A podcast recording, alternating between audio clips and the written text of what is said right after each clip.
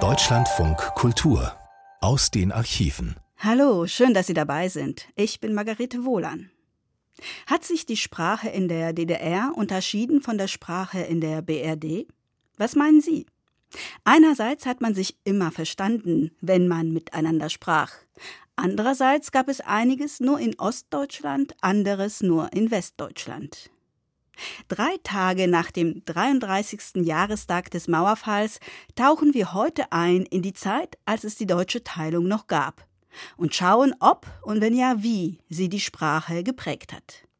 Der erste Beitrag ist aus dem Jahr 1968 und der Autor Friedhelm Jeismann beginnt mit einer Collage von längst verstummten Stimmen. Kurt Georg Kiesinger, Heimatvertriebene, Walter Ulbricht.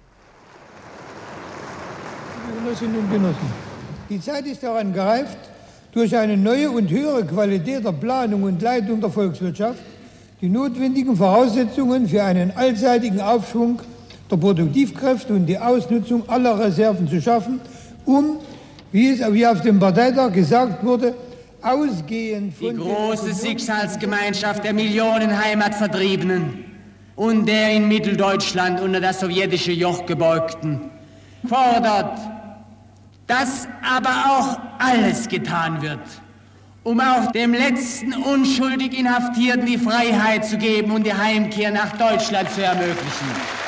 Ein NATO-Deutschland von der Maas bis an die Memel forderte heute die sogenannte Landsmannschaft Westpreußen auf einer Revanchistenveranstaltung in der Dortmunder Westfalenhalle. Der von der DDR als gestapo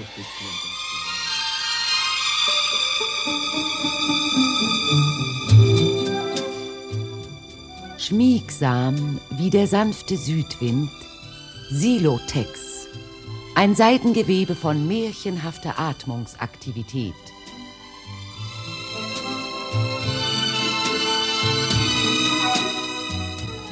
Sein Programm wird gefordert, das Prinzip der materiellen Interessiertheit nach dem Grundsatz zu verwirklichen. Alles, was der Gesellschaft nützt, muss auch für den Betrieb und den einzelnen Werktätigen vorteilhaft sein.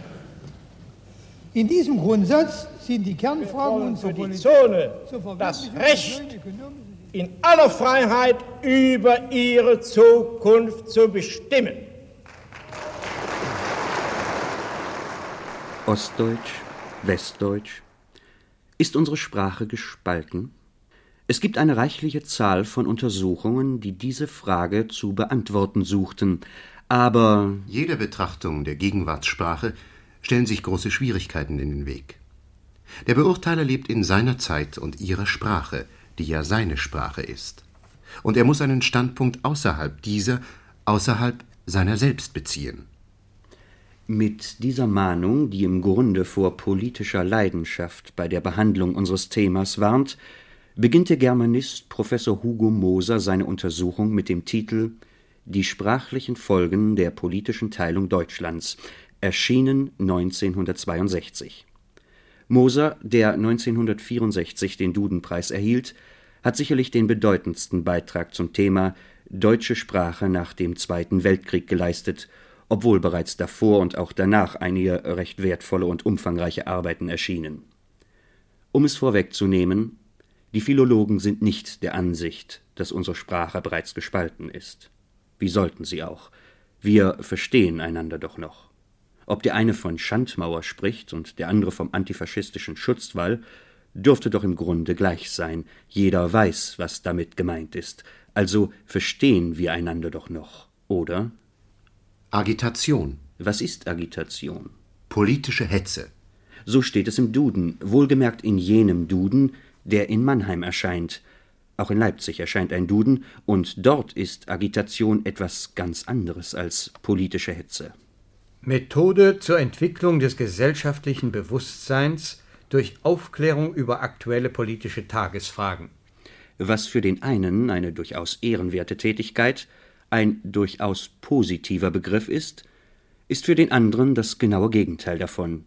Was beispielsweise ist Materialismus? Philosophische Anschauung, die alles Wirkliche auf Kräfte und Bedingungen der Materie zurückführt. Streben nach bloßem Lebensgenuss so definiert der Mannheimer Duden.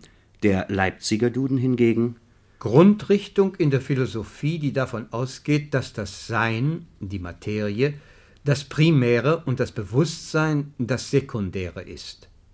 Der dialektische Materialismus, von Marx und Engels begründete wissenschaftliche Lehre und so weiter. Und hier noch ein Begriff, der im Westen einen absolut positiven Wert hat, im Osten jedoch politischer Ketzerei gleichkommt. Der Begriff Pazifismus.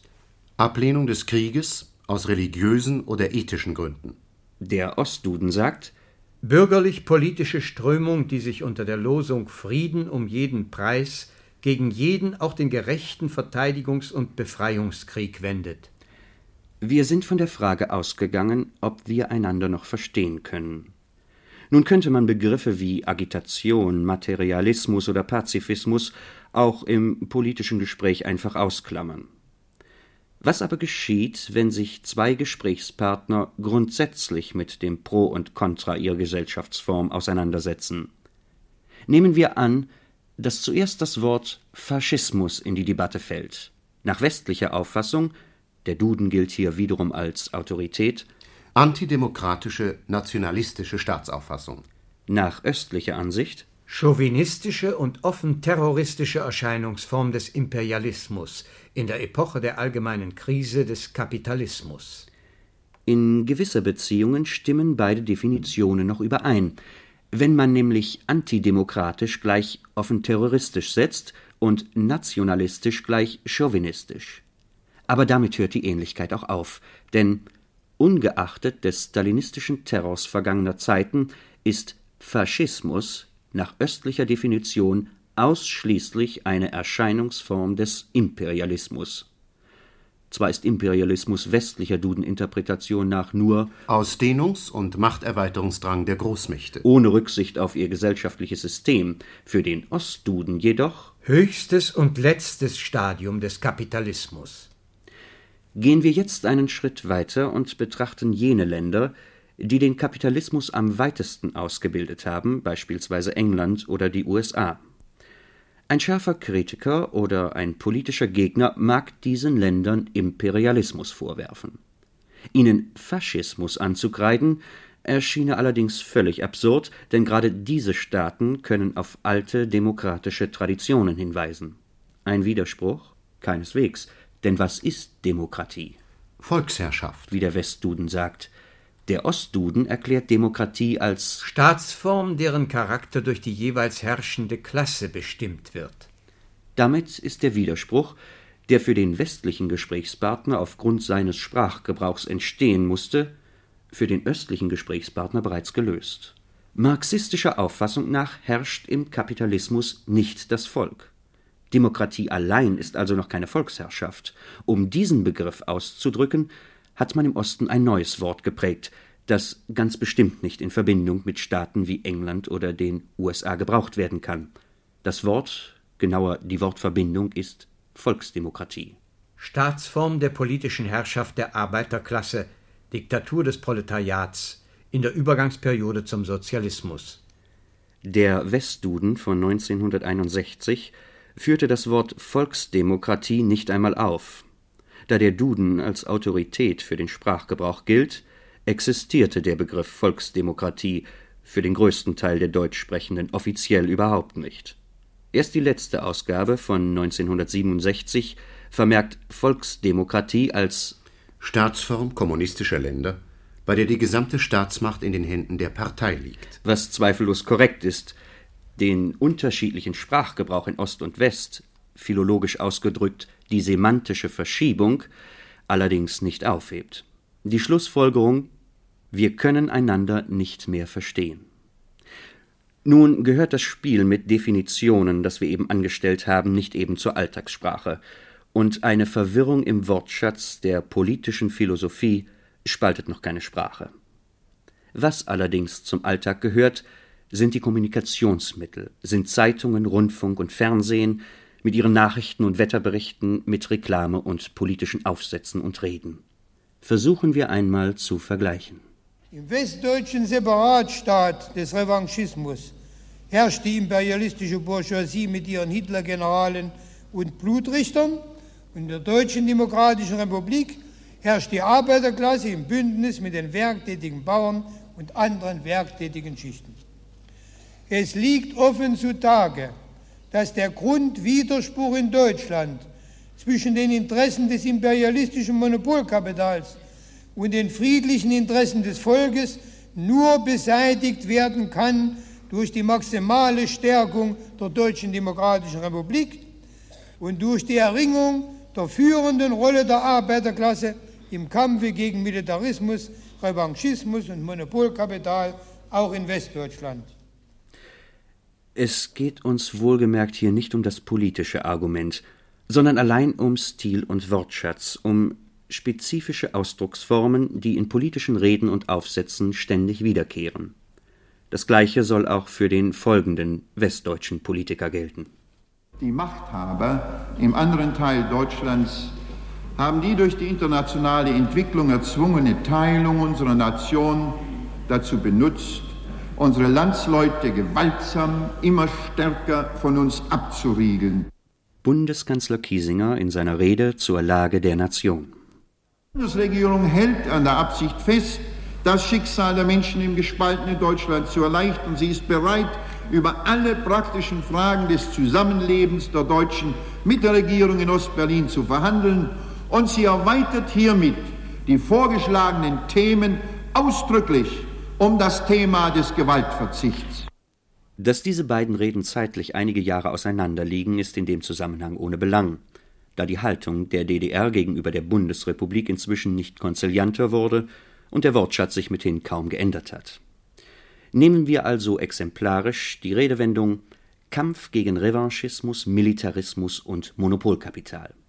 Alle drei Begriffe gehören nach wie vor zum festen Wortinventar, mit dem der politische Gegner in Bonn bezeichnet wird. Dadurch, dass man auf östlicher Seite immer wieder zum Kampf gegen irgendetwas aufruft, beziehungsweise im positiven Sinne zum Kampf für den Frieden, um höhere Produktion oder um bessere Qualität, erhält die politische Rede etwas Militantes. Die folgenden Beispiele dürften diesen Eindruck bestätigen. Das Wichtige ist, mit den inneren Kräften den Revanchismus und Militarismus zu überwinden. Es kommt also darauf an, dass die deutsche Arbeiterklasse, die Bauern und anderen Friedenskräfte rechtzeitig mit eigenen Händen den Militaristen die Brandfackel aus der Hand schlagen den Kriegsbrandherd in Westberlin beseitigen und verhindern, dass Westberlin zu einem zweiten Sarajevo wird. Selbst die Bauern, die übrigens nicht nur einfach die Ernte einbringen, sondern oft genug in die Ernteschlacht ziehen müssen, nehmen an der militanten Auseinandersetzung mit dem Westen teil. So hilft auch unsere sozialistische Landwirtschaft durch neue Friedenstaten, den westdeutschen Militarismus zu schlagen. Ein neues Stichwort ist gefallen Frieden.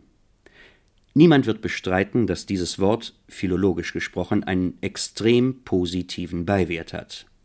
Dadurch, dass es im Osten auf inflationäre Weise gebraucht wurde, ist es fast zu einem Klischee herabgesunken. Die wachsende Anerkennung der Deutschen Demokratischen Republik als deutscher Friedensstaat ist ein wichtiges Ergebnis der friedlichen Außenpolitik. Die großen Leistungen der Werktätigen unseres Vaterlandes zeugen davon, dass sie die geschichtliche Mission der Deutschen Demokratischen Republik als Passion des Friedens in Deutschland gut verstanden haben. Selbstverständlich gibt es auch im Westen Bezeichnungen und Wendungen, die durch allzu häufigen Gebrauch ihre Aussagekraft verloren haben. So vermeidet man mittlerweile tunlichst von den Schwestern und Brüdern in der Zone zu sprechen. Bundeskanzler Kiesinger beispielsweise wählte in seiner Rede zur Lage der Nation mehrfach die Wendung Menschen im anderen Teil Deutschlands. Hieran übrigens lässt sich eine grundsätzliche Beobachtung knüpfen. Die politische Rede oder Sprache im Westen, die selbstverständlich auch stets wiederkehrende Wendungen enthält, Wiedervereinigung in Frieden und Freiheit, gerechte Lösung der deutschen Frage, starkes geeintes Europa, das SED-Regime, der politische Stil des Westens ist dennoch weit flexibler als der des Ostens, der sich sehr eng an das sowjetische Vorbild hält. Wie weit dieser Einfluss geht, lässt sich sehr deutlich an folgendem Phänomen beweisen. Im Russischen lassen sich Genitivkonstruktionen ohne weiteres aneinanderreihen. Im Deutschen zwar auch, nur hört sich das Ergebnis dann so an.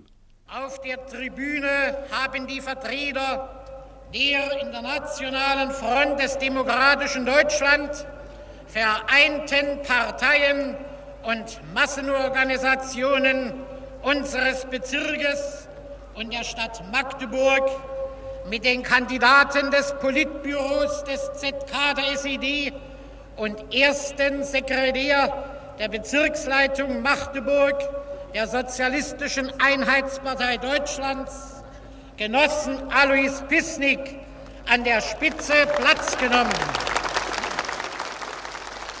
In einem Satz zehn Genitive. Zwar ist das eine ungewöhnliche Anhäufung, aber zwei bis drei Genitive hintereinander sind praktisch in jeder Rede östlicher Politiker gang und gäbe. Der Kampf um die Störfreimachung der Wirtschaft der DDR gegenüber den Machenschaften der westdeutschen Militaristen ist komplizierter Klassenkampf auf ökonomischem Gebiet. Der Kampf um die Störfreimachung ein sehr typisches Beispiel für die Sprachbildung in der politischen Rede des Ostens. Die Neigung zum Nominalstil kann man sowohl im Osten als auch im Westen beobachten. Die Bildung von Substantiven mit der Endsilbe ung ist allerdings hauptsächlich politischen Rednern und Autoren aus dem Osten vorbehalten. Welchen Effekt diese Anhäufung von Hauptwörtern auf die Flüssigkeit des Stils hat, dürfte das folgende Beispiel beweisen. Wir unterstützen auch die von der Sowjetregierung der UN unterbreiteten neuen Vorschläge, die der Entspannung der internationalen Lage, der Verminderung und Beseitigung der Kriegsgefahr, der vollständigen Abrüstung und der schnellen Beseitigung aller Reste des Kolonialismus dienen. Es ist, als existierten nur noch Hauptwörter in der deutschen Sprache. Was nun die rhetorischen Mittel betrifft, deren man sich in Ost und West bedient, so kommt Theodor Pelster in seiner vergleichenden Stiluntersuchung zu folgendem Ergebnis. Den Zuhörer zu erregen und zu bewegen ist Anliegen des westdeutschen wie auch des sowjetzonalen Redners. Die Häufung zur Beschimpfung des Gegners und zum Preis des Freundes ist fast nur in sowjetzonalen Reden nachzuweisen. Die Brandt und Wehner, die Erle und Ollenhauer sind so tief gesunken, dass sie euch für diese wahnsinnigen Verbrechen reif machen wollen. Das ganze Faschistengesindel hat keine Perspektive. Es wird hohe Zeit, dass den Faschisten und Ultras, den Militaristen und ihres Brandgefreiten das Handwerk gelegt wird. Ein Beispiel aus vergangenen Jahren, das Hermann Matern gegeben hat, das aber recht deutlich zeigt, wie viel Invektiven auf kleinstem Raum zusammengedrängt werden können, wenn Emotionen geweckt werden sollen. Sicherlich wird eine derartige Anhäufung von Schmähungen in keiner westdeutschen Rede auftauchen. Aber auch westdeutsche bzw. Westberliner Politiker haben sich mitunter sehr harter Ausdrücke bedient, wenn die politische Atmosphäre verständlicherweise mit Emotionen aufgeladen war, wie beispielsweise am 13. August. Die Sowjetunion hat ihrem Kettenhund Ulbricht ein Stück Leine gelassen. Die politische Situation hat sich geändert. Der Sprachgebrauch hat sich danach gerichtet und zeigt die Konstellation der beiden deutschen Staaten, wie es im Osten heißt, der beiden Teile Deutschland, wie es im Westen heißt, zueinander an. Für den Osten heißt der Staat westlich der Elbe nach wie vor Westdeutschland, der Bonner Staat, die Westdeutsche Bundesrepublik. Auf keinen Fall aber Bundesrepublik Deutschland. Die Palette der Termini ist somit recht beschränkt. Im Westen hingegen herrscht ziemliche Verwirrung, wie das Land östlich der Elbe zu nennen sei. Hier eine Auswahl der Bezeichnungen, die gebraucht werden oder wurden. Sowjetische Besatzungszone, Sowjetzone, Zone, Ostzone, SBZ. Machtbereich der SED, Ulbrichts Machtbereich, Ostdeutschland, Mitteldeutschland, der andere Teil Deutschlands, die andere Seite. Dieser Begriff entstand im Zusammenhang mit den Passierscheingesprächen. Einen gewissen Anflug von Spott mussten sich nach einiger Zeit die beiden folgenden Bezeichnungen gefallen lassen. Die sogenannte DDR, DDR in Gänsefüßchen. Und vor nicht allzu langer Zeit schließlich wurde ein langjähriges Tabu gebrochen. Noch einmal Bundeskanzler Kiesinger in seiner Rede zur Lage der Nation im März 1968. Die Sowjetunion bemüht sich, die Wirtschaft der DDR möglichst fest in das östliche Wirtschaftssystem einzugliedern. Wir aber müssen versuchen, die wirtschaftlichen Verbindungen zum anderen Teil Deutschlands zu erweitern. Aber dazu sollte eben auch die andere Seite, so wie wir, unbefangen bereit sein. Der Sprachgebrauch beweist es, man ist dem Osten gegenüber konzilianter geworden. Wenn auch noch immer drei Bezeichnungen nebeneinander stehen, DDR ist kein Tabu mehr. Wir haben von der politischen Rede gesprochen, die man als eine Sondersprache bezeichnen kann, und in diesem Bereich ist die deutsche Sprache zweifellos zu einem gewissen Teil gespalten. Wie weit aber wirkt sich die sprachliche Teilung auf die Umgangssprache aus? Brigade, Brigadier, Komplexbrigade, Traktorenbrigade, Traktorist, Kombine, Kombinat, Perspektivplan, Exponat, Neuerer Kollektiv, Dispatcher, Objektlohn, Plaste, Spartakiade. Eine kleine Auswahl aus jenem Wortschatz, der nicht mehr zur politischen Sondersprache gehört, sondern bereits in die Umgangssprache eingedrungen ist, zumindest soweit sie das Berufsleben umfasst. Einige dieser Bezeichnungen sind im Westen überhaupt nicht bekannt, andere haben dort einen anderen Sinn, einen anderen Wortinhalt. Wiederum wurden eine Reihe von ihnen dem Russischen entlehnt, entweder direkt oder durch Übersetzung. Es scheint also, als hätte der Zuwachs an neuen Wörtern im Osten in erster Linie zu dieser Sprachentfremdung beigetragen. Wer sich allerdings die Mühe macht, eine Liste all jener Wörter aufzustellen, die nach dem Kriege aus dem Englischen ins Deutsche importiert wurden, wird zugeben müssen, dass der Wortschatz im Westen weitaus stärker angereichert wurde als im Osten. Erstaunlicherweise sind es aber weniger die Amerikanismen, die den DDR-Bürger in Verlegenheit bringen, die meisten von ihnen breiten sich schnell gesamtdeutsch aus.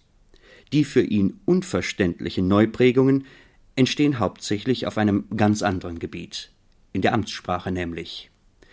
Wer kann sich drüben etwas vorstellen unter Sozialpaket, Mehrwertsteuer, Baukostenzuschuss, mittelfristige Finanzplanung, WKV und wie auch immer gewisse Sprachmonstren aus der verwalteten Welt heißen mögen.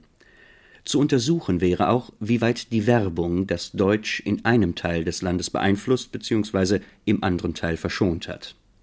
Außerdem muss man sich darüber im Klaren sein, dass junge Leute in der DDR sich kaum etwas unter einem Ministerialdirigenten vorstellen können. Sie dürften ihn wahrscheinlich irgendwo im Bereich der Musik vermuten. Möglicherweise wissen sie auch nicht, was hierzulande ein Volksschüler ist. Durch die gesellschaftliche Veränderung im anderen Teil Deutschlands mussten gewisse Bezeichnungen zwangsläufig verschwinden. Dafür hat das politisch-gesellschaftliche Wortfeld im Westen in allerletzter Zeit einige Neuzugänge bekommen. Diese Begriffe nicht als statisch quantitative Begriffe, sondern als historisch-dialektische, das heißt von Menschen veränderbare Beziehungen und Wechselwirkungen, sind wir nämlich im Begriff zu praktizieren. Wir sind nicht mehr die 30, 40 Spinner, die irgendeinen Traum von einer fremden, ach so fernen Welt haben, sondern es ist ein tatsächlich hier an der Universität ein antiautoritäres Lager von 4.000 bis 5.000 Studenten. Rudi Dutschke, die Sprache der neuen Linken. Grundsätzlich basiert sie natürlich auf der Terminologie von Marx, aber es tauchen auch neue Begriffe auf, von denen zwei bereits fielen. Isolation und vor allem anti-autoritär. Das anti-autoritäre Lager richtet sich gegen das Establishment, entstanden aus dem Unbehagen über die Manipulation eine kleine Auswahl von Begriffen, die sich auf der politischen Szene durchgesetzt haben. Es wäre reine Spekulation, über die zukünftige Entwicklung nachzudenken. Auch für den Sprachwissenschaftler bleibt am Ende nur die Ungewissheit. Deutschlandfunk Kultur aus den Archiven. Sie hörten Sprache im geteilten Deutschland, Ostdeutsch, Westdeutsch von Friedhelm Jeismann, gesendet im Rias am 27. Mai 1968. Es wäre reine Spekulation über die zukünftige Entwicklung nachzudenken, so die Schlussworte des Autors. Nun, Wir können es und springen ins Jahr 1980. Gisela Schütze stellt sich zwölf Jahre später dieselbe Frage und beginnt mit einem Auszug aus dem Roman eines DDR-Schriftstellers. Das Zimmer war wie üblich in einer AWG-Wohnung, Schrankwand wie überall und Couch gegenüber und auf dem Tisch Hemus. Neukers wurden ernst, als sie schilderten, welchen Ärger es machte, Peter auf die EOS zu bringen. Die Frauen schwelgten in Schilderungen ihrer Besuche im Exquisit. Brigitte tafelte Schinken und kalten Bräuler auf. Einmal wurde erwähnt, Moritz sei Dispatcher bei der Stadtreinigung. Ich hielt mich ans Bier, solange der Vorrat reichte, und dass wir nun alle ein bisschen blau waren, merkte ich daran, mit welcher Besessenheit wir das Wort Background strapazierten. Das sind ein paar Auswahlsätze, zusammengelesen aus vier Seiten eines Romans von Erich Löst. Der bundesdeutsche Leser dürfte sie nur mit zusätzlichen Erklärungen verstehen. AWG steht für Arbeiterwohnungsbaugenossenschaft. Hemus ist ein beliebter bulgarischer Weißwein. EUS die erweiterte Oberschule der DDR, in die jeweils nur die Besten der allgemeinen zehnklassigen Polytechnischen Oberschule aufsteigen dürfen, vorausgesetzt, dass auch die gesellschaftliche Aktivität und die Herkunft stimmt. Im Exquisit kann man gegen überhöhte Ostmarkpreise mehr oder weniger exquisite Westmodelle kaufen. Ein kalter Bräuler ist ein kaltes Brathähnchen. Und der Dispatcher, der auf dem Umweg über das Russische aus dem Englischen kommt, ist verantwortlich für das, was man in der DDR die zentrale Leitung und Kontrolle eines Arbeitsablaufes nennt. Der Background schließlich fungiert in unserem Beispiel ganz offensichtlich als besonders schickes westliches Modewort in der DDR. Sind also selbst DDR-Romane, wie vor gar nicht so langer Zeit behauptet, nicht mehr ohne Wörterbuch lesbar in der Bundesrepublik? Kann, wie Rainer Kunze anlässlich der Verfilmung seiner wunderbaren Jahre betonte, nur jemand, der in der DDR aufgewachsen ist, Ton und Wortschatz von DDR-Bürgern noch richtig treffen?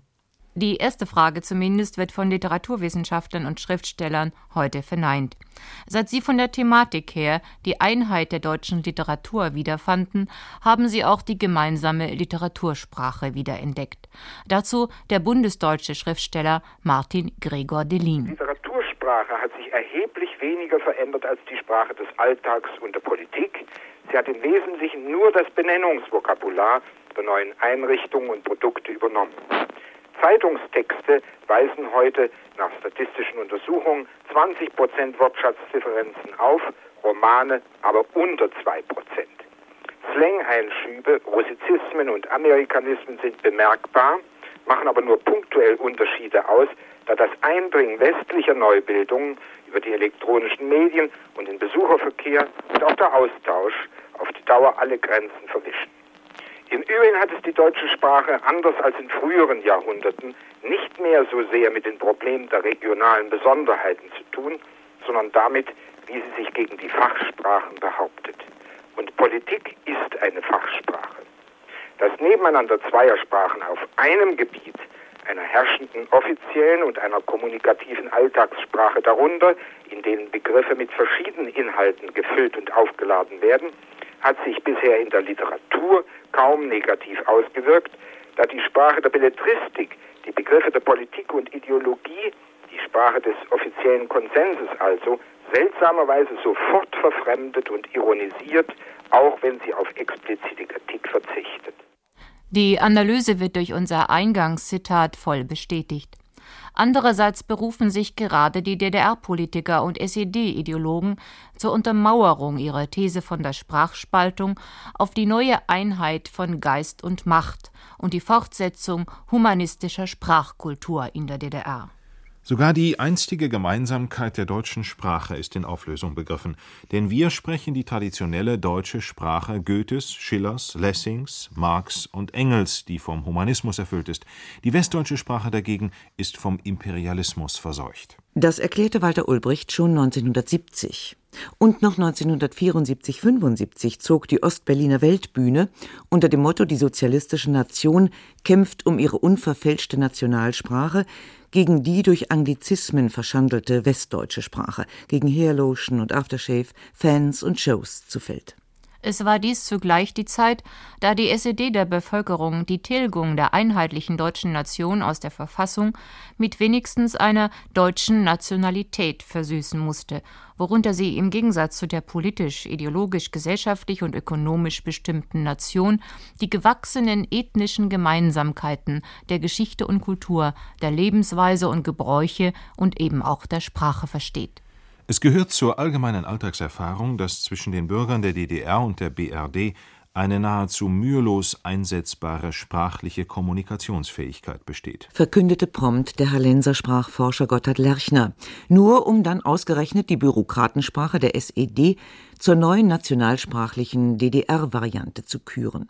Es ist einleuchtend, dass es vor allem der unmittelbar ideologierelevante Teil der Sprache, insbesondere des Wortschatzes ist, der das Deutsche der DDR von dem der BRD unterscheidet. Diese These des Leipziger Sprachwissenschaftlers Albrecht Neubert ist unbestritten. Nur reichen die ideologischen Sprachregelungen schon aus, um eine neue, sich nach außen abgrenzende Kommunikationsgemeinschaft zu begründen? Rein grammatisch mag diese Behauptung, in der DDR und in der BRD werde gleichermaßen Deutsch gesprochen, wohl stimmen. Kommt man aber zur Bedeutung von Wörtern, wird der Unterschied ganz deutlich. Nehmen wir uns als Beispiel die Wörter Demokratie und Freiheit vor. Von Demokratie und Freiheit wird in der BRD viel gesprochen. Aber wie sieht diese Demokratie und Freiheit aus? Antwort darauf gibt unter anderem auch das Verbot der KPD und das Berufsverbot von Mitgliedern der DKP. Elkes Brief führt auf die Grundfrage zurück. Wie sind die wirtschaftlich-politischen Machtverhältnisse? Wer steht an der Spitze der Nation? Ist es die Bourgeoisie oder die Arbeiterklasse? Das ist jenseits der Polemik ein durchaus treffendes Beispiel für klassenbedingte Bedeutungsunterschiede. Nur erreicht die Polemik gegen den Westbegriff und die eigene parteiliche Begriffsmonopolisierung von Freiheit und Demokratie, die alle Einwände etwa gegen die Einheitswahlen schon per Begriffsdefinition zu Schanden werden lässt, wirklich auch das private Denken und Reden? Dieser Einwand gilt nicht nur für die Bedeutungsdifferenzen, sondern für alle Begriffe der Propaganda und Ideologie, für die Termini des Marxismus-Leninismus und bestimmte Negativbegriffe wie Ausbeutung und Aggression, die nur der gegnerischen Seite angelastet werden, für das beiderseitige Schimpfvokabular, für Kriegsminister dort und Schandmauer hier, und weitgehend auch für das von der DDR stets begierig aufgegriffene Vokabular der bundesdeutschen Linken. Karl Eduard von Schnitzler. Neue Begriffe tauchen auf. Für neue Inhalte gibt es alte, für alte Inhalte neue Bezeichnungen. Und manche Begriffe der kapitalistischen Nation sind hier ortsunbekannt. Ich denke nur an Arbeitslosigkeit, Wachstumskrise, Nullwachstum oder Minuswachstum, Bildungsnotstand, Berufsverbot und ähnliche Vokabeln aus dem kapitalistischen Alltag. Nein, die Unterschiede und Gegensätze sind zu grundsätzlicher Art, als dass man das andere Neue, nämlich die sich entwickelnde sozialistische deutsche Nation, übersehen oder sie gar leugnen könnte. Zu den von Schnitzler angesprochenen neuen Begriffen für neue Sachen gehören allen voran die Benennungen für politische Institutionen und Organisationen Staatsrat, Volkskammer und VEB dort und Bundesregierung, Bundestag und AG hier, aber auch Parteiaktiv und Patenbetrieb, Wohnungsgeld und Währungsschlange. Sie schlagen im Unterschied zu den Ideologismen voll auf die Alltagssprache durch. Und nicht zu unterschätzen sind schließlich auch die nicht so schnell in den Blick fallenden Wertungs- und Häufigkeitsdifferenzen. Christlich und revolutionär etwa werden in beiden deutschen Staaten völlig unterschiedlich bewertet. Friedliebend und freiheitlich sind hier wie da bekannte Adjektive. Das erste wird aber weit häufiger in der DDR, das zweite öfter in der Bundesrepublik gebraucht. Und gerade die Häufigkeitsdifferenzen sind ausschlaggebend für Sprachstil und Sprachgebrauch. Charakteristisch für die öffentliche Sprache in der DDR sind neben den Kürzeln die vielen Genitive und formelhaften Adjektive. Da wird mit kühn und schöpferisch, umfassend und allseitig, gewiss und ohne Frage Sicherheit und Macht über die Welt prätendiert, während die vergleichbare Zeitungssprache in der Bundesrepublik gern im vagen Circa-Denken verbleibt. Da wird mit unser und wir die Identität von Partei, Staat und Bevölkerung beschworen. Da wird entwickelt und überholt und an allen möglichen Fronten, von der Ernteschlacht bis zum Kampfmeeting und zu brüderlichen Kampfesgrüßen, mehr oder weniger erbittert gerungen und gekämpft. Die Bonner Sprachforscher bestätigen die DDR-Behauptung, dass sich das offizielle DDR-Deutsch stärker den Fachsprachen und dem, was man dort wissenschaftlichen Fortschritt nennt, geöffnet hält. Gerade im Hinblick auf die sozialen Kennzeichen der Sprache haben sich in unserer Republik, etwa im Verhältnis zur BRD, entscheidende Veränderungen angebahnt bzw. wurden bereits in die sprachliche Wirklichkeit umgesetzt. Die Brechung des Bildungsmonopols, das einheitliche sozialistische Bildungssystem mit seinen Entwicklungsmöglichkeiten für alle Bürger unseres Landes, die zunehmende Wahrnehmung des zweiten Bildungsweges durch die Werktätigen, das alles sind Bedingungen für eine schrittweise Beseitigung sozialen Gefälles durch die und in der Sprache. Der öffentliche Sprachgebrauch in der DDR setzt in der Tat stärker als hier den gebildeten, den wissenschaftlich, technisch und ökonomisch beschlagenen Bürger voraus. Ob wirklich mit Recht muss allerdings bezweifelt werden.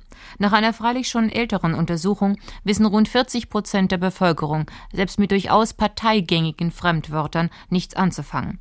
Und das überhöhte Kampfvokabular wurde inzwischen nicht nur der Ostberliner Weltbühne suspekt.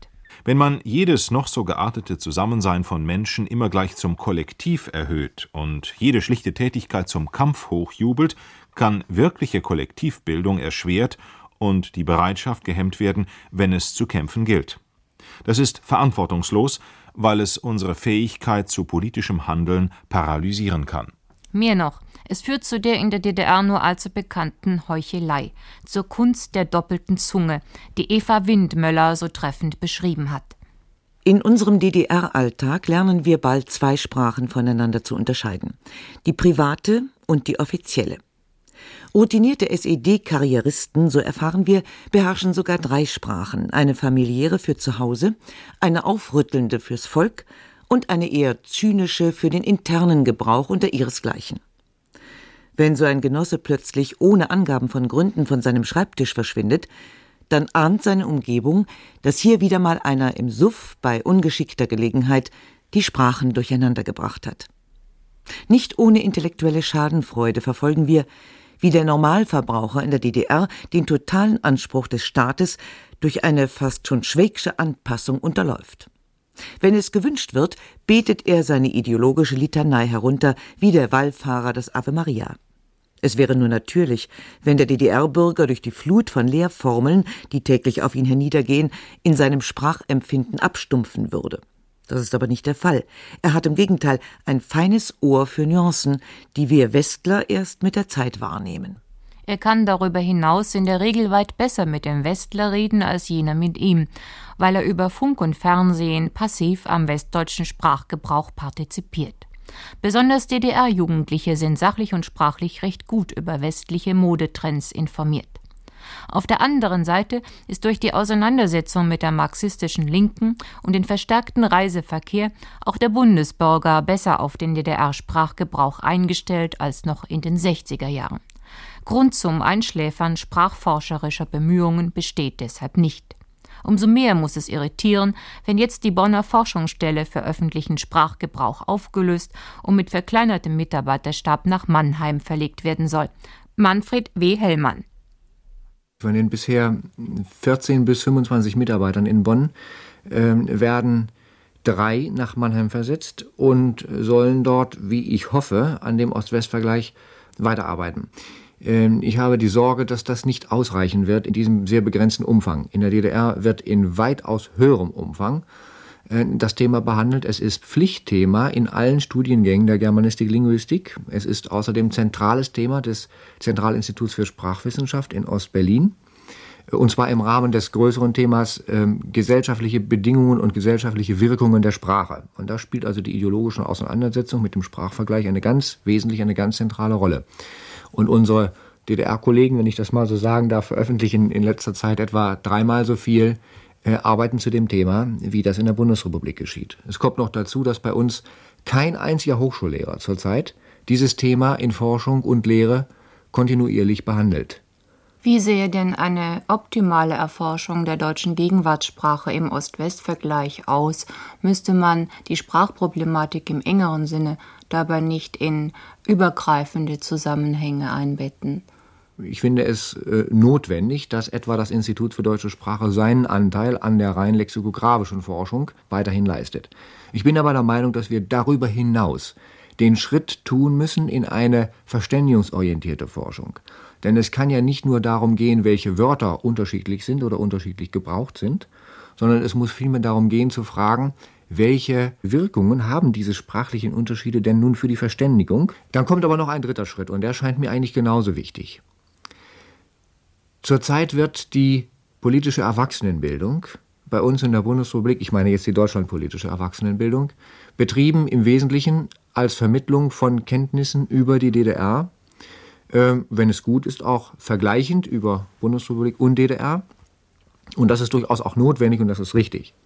Ich meine allerdings, man müsste zusätzlich die Bereitschaft wecken, sich mit dem Phänomen DDR, mit der Bevölkerung, auch mit der Sprache auseinanderzusetzen.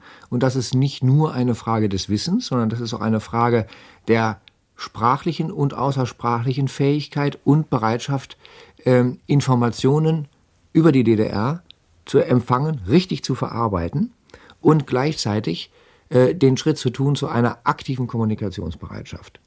In der Tat, Verständigungsbefähigung und Bereitschaft und aktive Kommunikation tut Not. Und das nicht nur im Namen der Nation, sondern auch der Schlussakte von Helsinki. Was den ostwestlichen Nationenstreit betrifft, so ist richtig, dass der Nachweis einer weiter bestehenden Nationalsprache, so sehr er das nationale Gemeinschaftsgefühl fördert und stützt, wenig zur politischen Vereinnahmung taugt.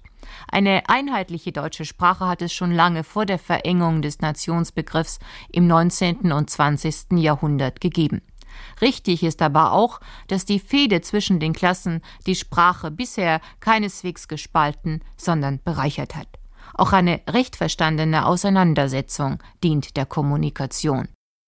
Soweit Gisela Schütze über zwei Staaten, eine Sprache. Gibt es noch eine einheitliche Nationalsprache? Gesendet im Deutschlandfunk am 26. Mai 1980 und heute wiederholt in der Archivreihe von Deutschlandfunk Kultur. Erfahrungen prägen die Sprache. Was wäre also am Ende einer solchen Sendung interessanter, als Künstler aus dem einen Deutschland über das andere Deutschland erzählen zu lassen? Das geschieht im folgenden Beitrag aus dem Jahr 1977. Autoren, die die DDR verließen, erzählen über ihre Erfahrungen in der BRD. Und den Anfang macht Wolf Biermann.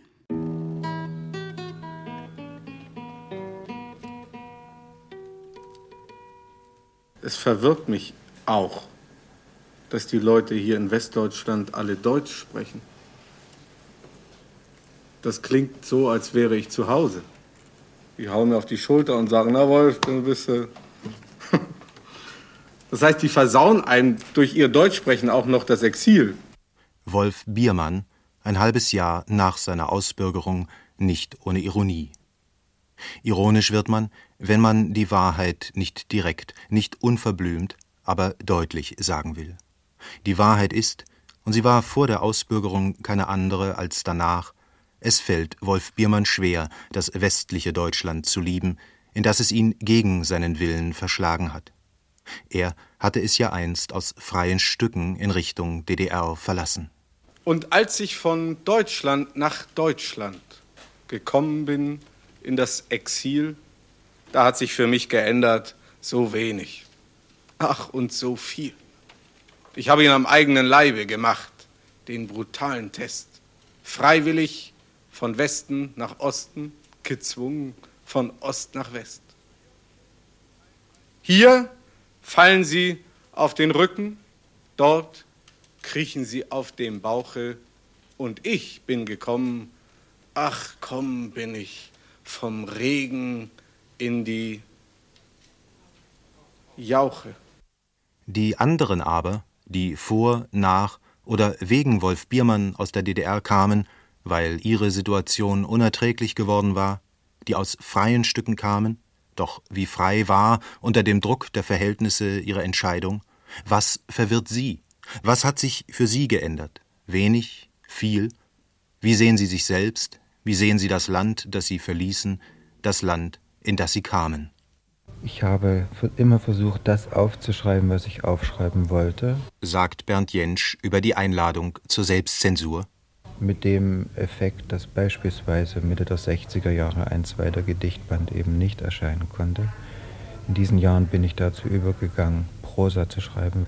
Ich habe zum Beispiel familienbiografische Dinge versucht aufzuarbeiten und da hat man mich gekontert mit dem Argument, wenn jemand Jahrgang 40 ist und den Krieg nicht bewusst miterlebt hat, dann solle er doch gefälligst nicht darüber schreiben, sondern über andere Dinge. Ich halte diese Argumentation für sehr töricht, weil ich erstens äh, dies sehr nah und sehr intensiv erlebt habe und daraus leite ich das Recht ab, es auch aufschreiben zu dürfen. Und zweitens halte ich die Auseinandersetzung mit Krieg und Faschismus sozusagen für ein leider klassisch immer noch aktuelles Thema. Bernd Jentsch hat während eines Arbeitsbesuchs in Zürich in einem offenen Brief an Erich Honecker gegen die Ausbürgerung Biermanns und den Ausschluss Rainer Kunzes aus dem DDR-Schriftstellerverband protestiert. Er blieb in Zürich, nachdem ihm für den Fall seiner Rückkehr in die DDR eine langjährige Haftstrafe angekündigt worden war. Natürlich gibt es, es ist ganz unabhängig vom Wohnort oder auch vom gesellschaftlichen System, in dem man sich befindet, Schwierigkeiten. Äh, und die habe ich auch gehabt. Nun gibt es Autoren, die alle Schwierigkeiten, die sie haben, dazu benutzt haben, um sofort eine Meldung fertig zu machen, die dann durch die Westpresse ging oder um für sich selbst ein Interview zu arrangieren. Dies habe ich nie getan. Ich habe immer geglaubt, dass Veränderung beispielsweise in der kulturellen Szene der DDR nicht durch solche spektakulären Geschichten, wie sie andere vorgezogen haben, herbeigeführt werden können, sondern dadurch, dass man stetig etwas macht, das eine Wirkung hat. Ich gehe auch nicht auf Distanz zur DDR, eher würde ich für mich in Anspruch nehmen, dass die DDR mir gegenüber Distanz angemeldet hat.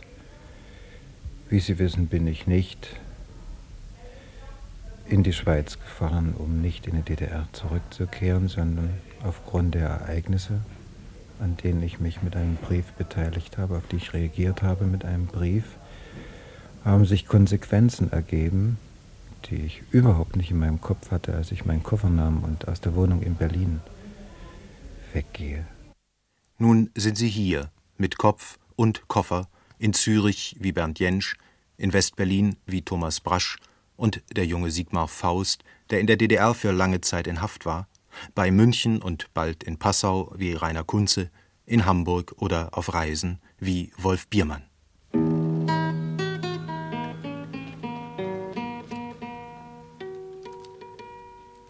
Notwendige Zwischenbemerkung.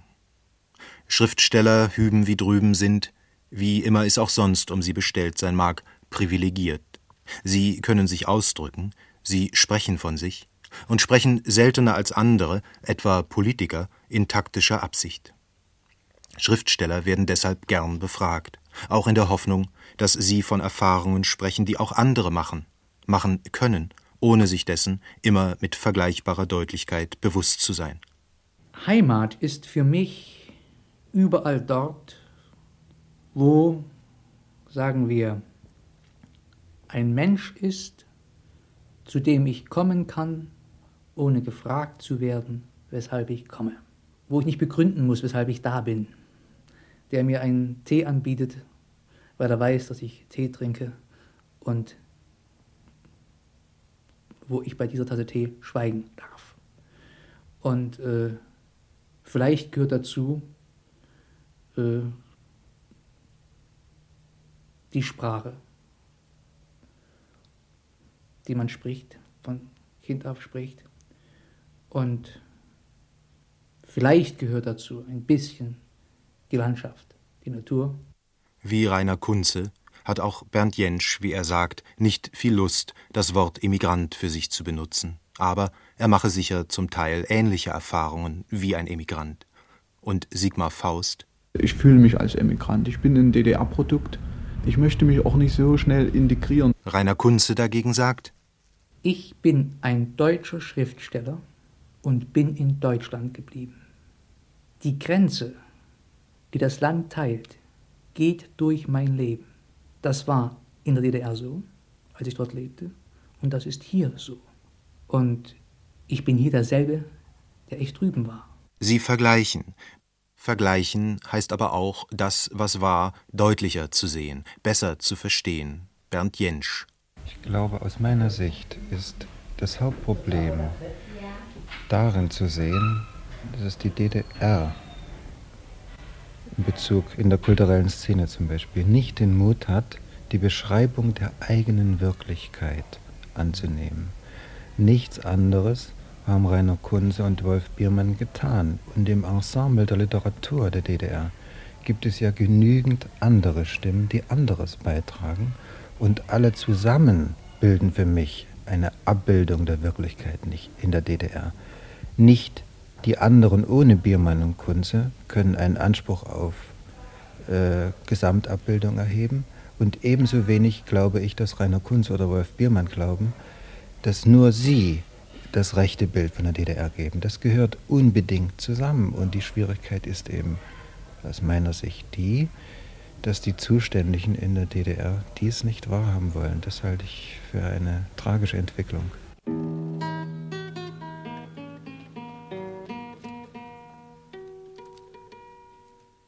Nun sind sie hier, in Hamburg oder auf Reisen irgendwo in Westeuropa und anderswo.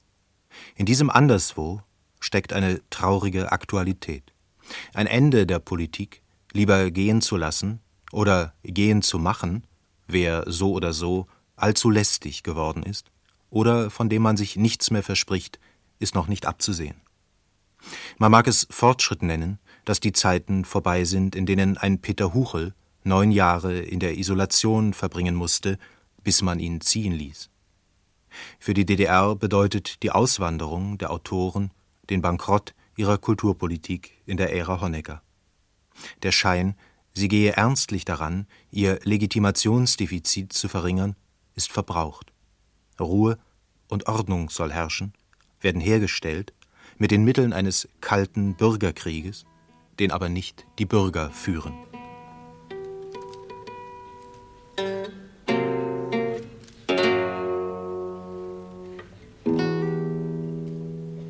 In diesem Lande leben wir wie Fremdlinge im eigenen Haus.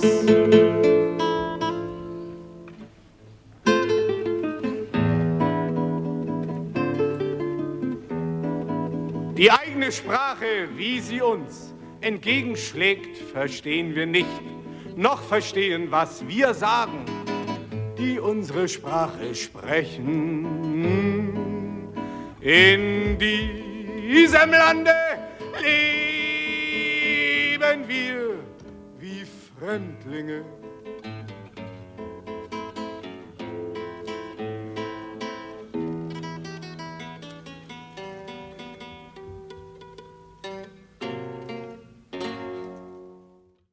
Wolf Biermann im Beitrag von Klaus Sauer mit dem Titel In der Fremde zu Hause, gesendet im Deutschlandfunk am 31. August 1977.